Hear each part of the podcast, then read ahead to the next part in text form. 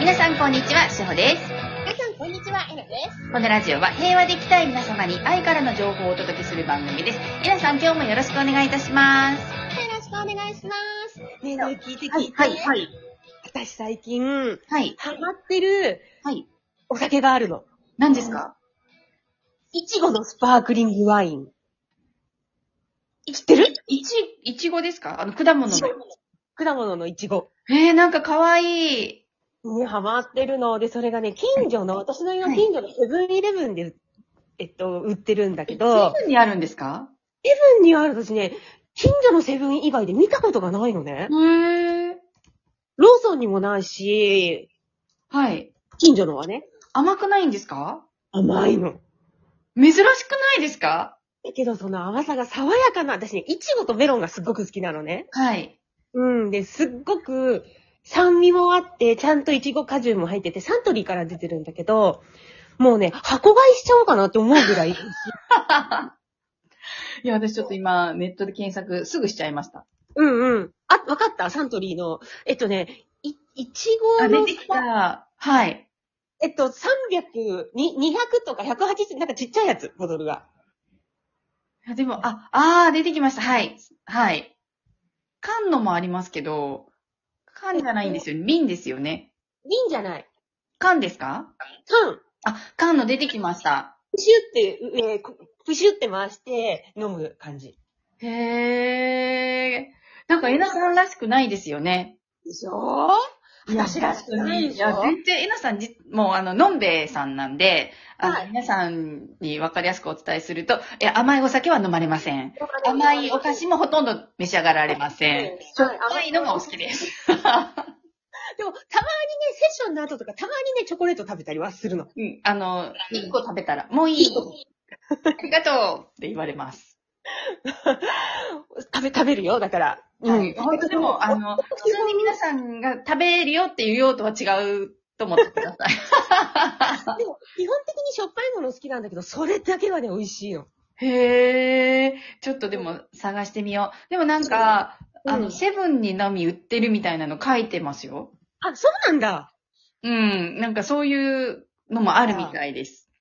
そうなんだセ。ブンアイグループ限定ワインそうなのってね。いうのもあります。そっか。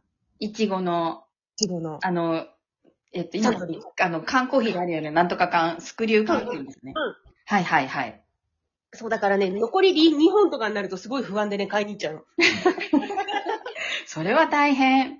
ほら、あの、一つのことにのめり込むタイプだからさ。あ、そうでした。うんここです。今日は、あの、ちょっとそこを掘り下げて、前回のお話から、えっ、と、一億総発達障害。そう、の世界を目指せっていうやつなんだけど。はい。うんこれを今日さらにお聞きしたいと思います。そうなんですよ。結局、職人気質はい。だから、はい。いいところがあんまり人と自分を比べないの。はい。うん。そうなの。うん。え、そうか、えっ、と、だってその一つですもんね。うん。そう。で、私だったらこのセルフアウェイクっていう、このはい。自己探求とかね、この、こはっい。ちだけに興味があるから、はいうーんと、誰かがやっていることとかっていうのがあんまり気にならないんだよね。なるほど。他の何かこう、メンタルトレーナーさんたちがやってることを、あ、どんなことやってるのかなってひ、って、あんまり思わない。はい。うん。てか、ほぼ、ほぼ思わない。それよりもそんな暇があるんだったら、あ、そういう風に陥ってしまう感情って何が問題なんだろうって、そっちに意識が向いていくから。なるほど。確かにうん何かを物事を始めようとすると、まあ私もそうなんですけど、周りどうかなって、うんちょっとリサーチとかすると思うんですよ。世間一般的にはどうやってるのかな。うんん。えっ、と、実は一番初めにえなさんと、こう一緒にやりやっていきましょうって言った時、会社だったんですけど、うん。そこでは、うん。私よりもっともっとこうリサーチ好きなああ、のそうだね。うん。あの、やっぱ方がいて、で、その子がすごく、今世の中はこれが流行ってるよ、あれが流行ってるよって言ってた時に、エナさんが一言を話されたこと、うん、私宇 宙から降ろすから情報いらないのって言ったんですよ。私それ覚えていて、だけど自分がなんかやろうとするとうん、最近ちょっとリサーチ多く、多すぎて分かんなくなっちゃってたところがあったので、うん。それで原点に帰ろうと思って、こう、いろいそうなんろだ見たり聞いたりしてたのがきっかけなんですよ。うんうんうんうんうん。なるほどね。はだい。から、まあ、あの、確かに、はいなんていうのかな、広がっていくとか、広げていくとかっていうね、はい。いう時には、うんと、人が何を求めているか、いるか、一般の人が何を求めているかっていうのはね、大切なことではあるとは思うのね。はい。うん。だけど、うーんと、やっぱり、そっちばっかり見ない方がいいっていうことなんだよね。そうすると、独自性とか独創性が薄くなっていっそう思いました。本当に自分がやりたいのがどこかなっていうのが、うん。散漫してきちゃうなっていうのを最近うんうんうんで。いて、そうそう。うん。だみんな同じ顔になっちゃうんだよそうですね。ねなんか整形で。はい。そいや、あの、やっぱり独独自でやっていくっていう方が、うん自分でやりたいことに集中できますよね。う。うん、一つはね、あとは、一番楽なのはやっぱり人と自分を比べないっていうところも楽だし、はい。あのーそんな暇があるんだったら、もっと自分を深めていこうって思えるし、何より楽しい。はい。うん。で、この社会ってね、はあい。の、みんなが一律に国語算数理科社会体育図工音楽、はい。うん、とかを全部こう、一律にできるようになるっていうのがいいことだっていうふうに教え込まれてたから、はいだから、この特化しちゃってる子、何かだけに特化しちゃってる子っていうのはちょっと特殊な目で見られるっていうのがあったんだけど、はい。私思うのは将来例えばお父さんの後をついて美容師さんになりたいとか、はいねえ、あとなんだあの、陶芸家になりたいっていうのは、はいはい別に国語算数理科社会はいらないんじゃないかなって。いやいらないと思います。 全然いらないと思います。そう。いや、あの、むしろ、例えば小さい時からお医者さんになりたいですっていう子がいるとするじゃないですか。うん。ねそれこそ国語算数理科社会何のためにしてるんだろうと思うんですよ。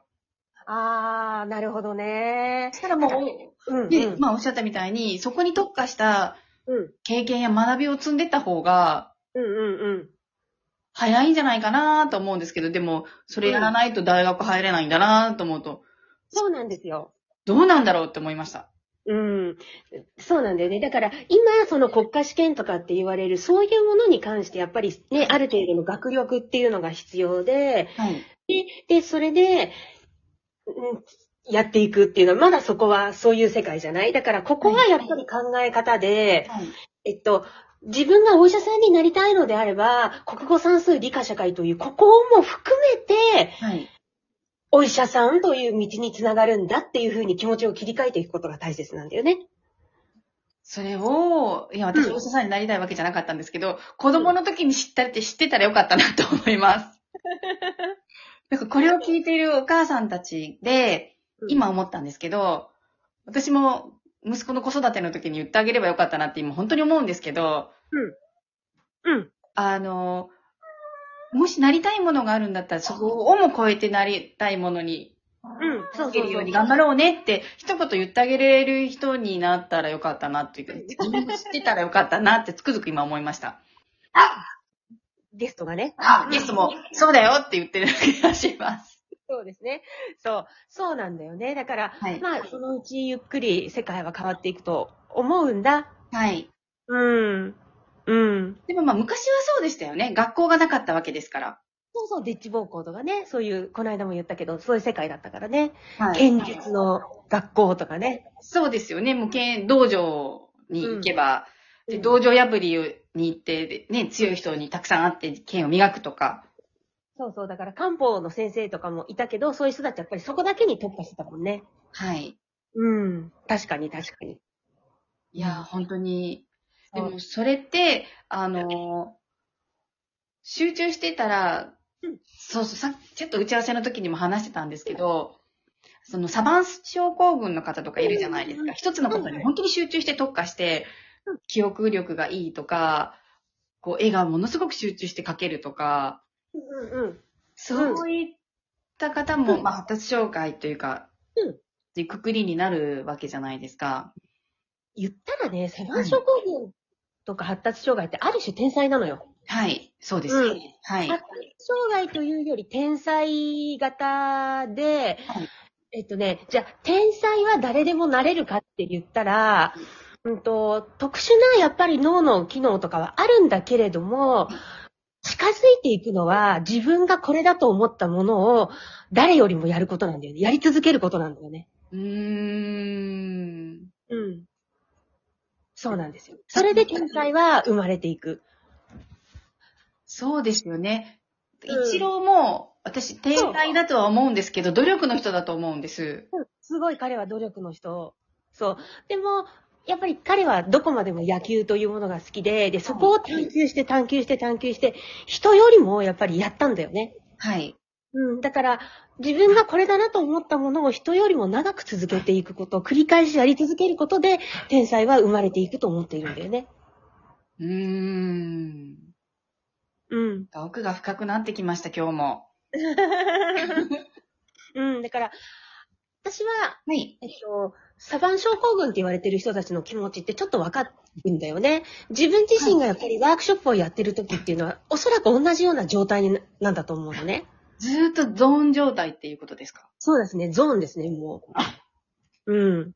で、 あの、そうだ、そうだ と。なるほど。はいありがとうございます。かわいい。はい。